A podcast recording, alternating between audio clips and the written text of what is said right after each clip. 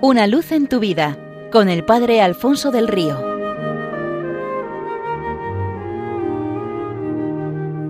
Un cordial saludo para todos los oyentes de Radio María desde el Seminario Diocesano de Getafe.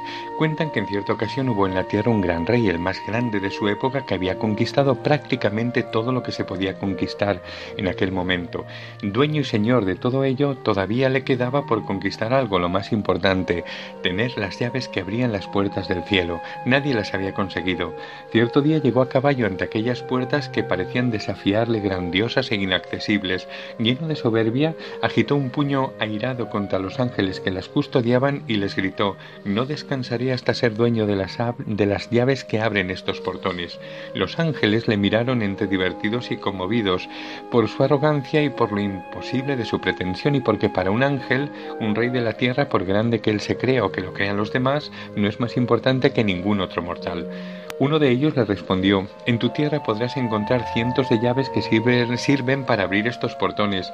Aparecen bajo vuestros pies, pero los hombres no las veis, las pisáis y las ignoráis. A ti te están destinadas tres llaves, si las sabes buscar las encontrarás. El rey regresó a sus inmensos dominios, bajó de su caballo y comenzó la búsqueda. Durante mucho tiempo escrutó atentamente el suelo donde ponía su pie, pero no encontró nunca ninguna llave. Un día, mientras paseaba, casi tropezó con un árbol raquítico, seco por la falta de tierra buena y de agua. Los años transcurridos buscando la llave le habían hecho menos arrogante y ahora ya no miraba a las cosas ni a las personas desde el altivez de su caballo, sino que estaba a ras de tierra atento a lo que pasaba, pendiente de las cosas más pequeñas y sencillas. No fuera a ser que hubiera una llave y se la perdiera. El caso es que se conmovió ante la situación de extrema necesidad de aquel árbol, cosa que antes nunca le había pasado. Baste recordar que había bosques enteros para construir palacios o barcos. Lo recogió, lo llevó hasta palacio, abrió para él un profundo hoyo en sus jardines, lo plantó con tierra buena, lo regó cuidadosamente y al terminar todos aquellos trabajos de jardinería encontró la primera llave, tendida junto al árbol, sobresaliendo un poco de la tierra y con una misteriosa palabra grabada, miseria. Pasó bastante tiempo, el rey continuó su búsqueda, y una tarde de invierno, en medio de un gran temporal de viento y lluvia, mientras atravesaba las calles del casco antiguo de su ciudad camino de palacio, encontró una niña de pocos años mal vestida, descalza, tiritando acurrucada en un portal de un viejo edificio. El rey se detuvo, se quitó su capa y envolvió con ella a la niña. Después la tomó de la mano y la llevó a palacio donde encargó que le prepararan una buena cena y le buscaran vestidos adecuados.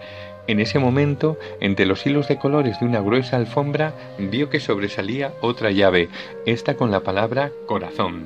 Pasaron los años y el rey había dejado el trono a su hijo, convirtiéndose en un viejo peregrino que, cansado y apoyado en un bastón y con una reducidísima comitiva, recorría los caminos del mundo en pos de la tercera llave. Llegado a una ciudad del oriente, mientras buscaba un modesto lugar donde pasar la noche, una extraña agitación entre la gente le llenó de curiosidad. ¿Dónde irían? En medio del campo a medianoche. Siguió la multitud y llegó hasta una cabaña maltrecha convertida en establo. Se asomó y con la escasa luz que había pudo distinguir a una joven madre con su hijo recién nacido en los brazos.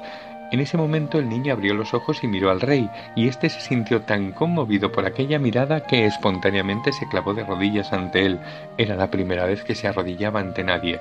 El corazón se le llenó de alegría, y pudo ver entre la paja del suelo una tercera llave con la palabra entregar. En aquel momento tenía las tres llaves y ya podía presentarse y abrir las puertas del cielo. Estaba muy lejos de ser aquel hombre soberbio y arrogante que se presentó amenazante años antes ante dichas puertas. Buscando las tres llaves que las abrían, había comprendido el mensaje grabado en ellas, un corazón entregado a la miseria. Es decir, que uniendo las palabras grabadas en cada llave aparecía la palabra misericordia.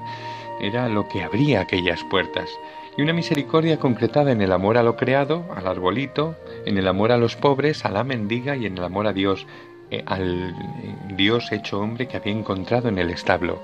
Misericordia es lo que hemos visto manar del corazón de Dios para nosotros en el reciente trido pascual, y misericordia es la concreción de la vida nueva de la Pascua en nosotros y la llave que nos abre el cielo. Seamos de Cristo, solo de Él, totalmente de Él, para siempre suyos, siendo misericordiosos. Feliz domingo de la Divina Misericordia. Una luz en tu vida, con el Padre Alfonso del Río.